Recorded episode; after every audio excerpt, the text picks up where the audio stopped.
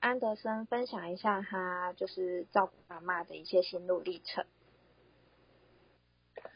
好，呃，其实我刚刚有跟大家分享，就是我后来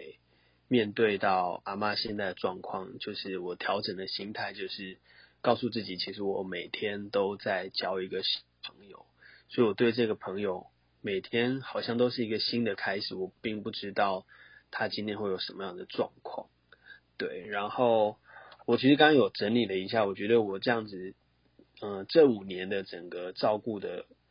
心路的历程其实有分几个阶段，就是从一开始其实是反抗的，然后反抗走到逃避的阶段，因为你你不知道为什么会遇到这样的事情，然后你也不知道到底要怎么面对。那我们只知道要看医生，可是看医生不是说每天都可以去看，你可能一个月两个月才回去门诊一次。那其实大多数的时间都还是靠我们照护者自己要。想各种方式去处理这些每天面对的危机等等，然后一直到不得不面对，你才开始，我才开始去找一些书籍，失智症相关的书籍，然后从网络上去寻找一些资料，就真的去认识了这一个失智症的疾病。然后我觉得是在认识的过程当中，慢慢打开我的同理心。开始去观察阿妈的这些行为，那其实在我这几年，因为在创作的关系，在观察的过程，你会发现这其实都可能是他小时候的一些经历，然后以至于他现在会有这些的言行举止。因为像我阿妈，她是嗯很容易就会情绪暴躁。然后他就会骂一连串的脏话，然后那种脏话是，你你你会觉得很很恐怖，甚至你会觉得哇，他又开始了，就心里面会有不由自主产生的一种天哪，阿妈又开始发作，然后我的心情就会开始被打扰。当我还有很重要的工作或是很多事情要处理的时候，其实是非常的。嗯，不知所措，然后甚至会愤怒，莫名的会愤怒。那我有一阵子是常常在半夜，已经敏感到一种状态，是我只要听到阿妈讲话，我就会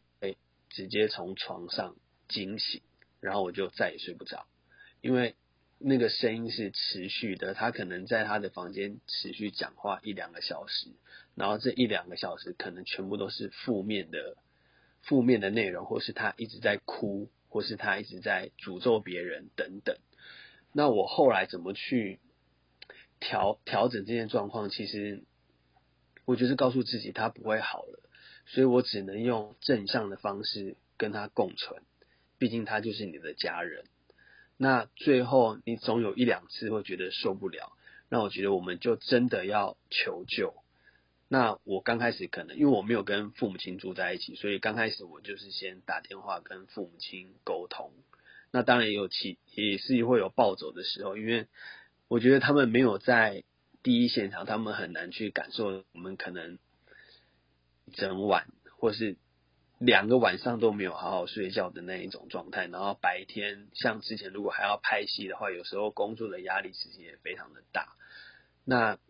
最后，最后其实就是我想跟大家分享，就是我们不要害怕去麻烦别人。就是当你真的需要，或是你觉得你已经不知道如何是好的时候，不要觉得你是自己一个人。真的随随便找一个朋友跟他分享，或者是你的家人也好，告诉他你现在遇到的状况，然后转移自己的注意力。因为有时候像娃妈她的状况，她可能不会一两个小时就停止，她可以从。早上十点一路哭到晚上十点，那有的时候因为可能也是因为我是学表演的关系，所以在肢体接触上面，我觉得这一块帮助我很多。有时候我可能就会帮他按摩，或是嗯找一些方式让他去放轻松，或是放一些音乐啊等等的，就是找各式各样的方式，就是不要放弃任何一种你觉得可以让让。失智症患者觉得他可以让他安定的方法，对，大概是这样子。如果有想到再跟大家分享，谢谢。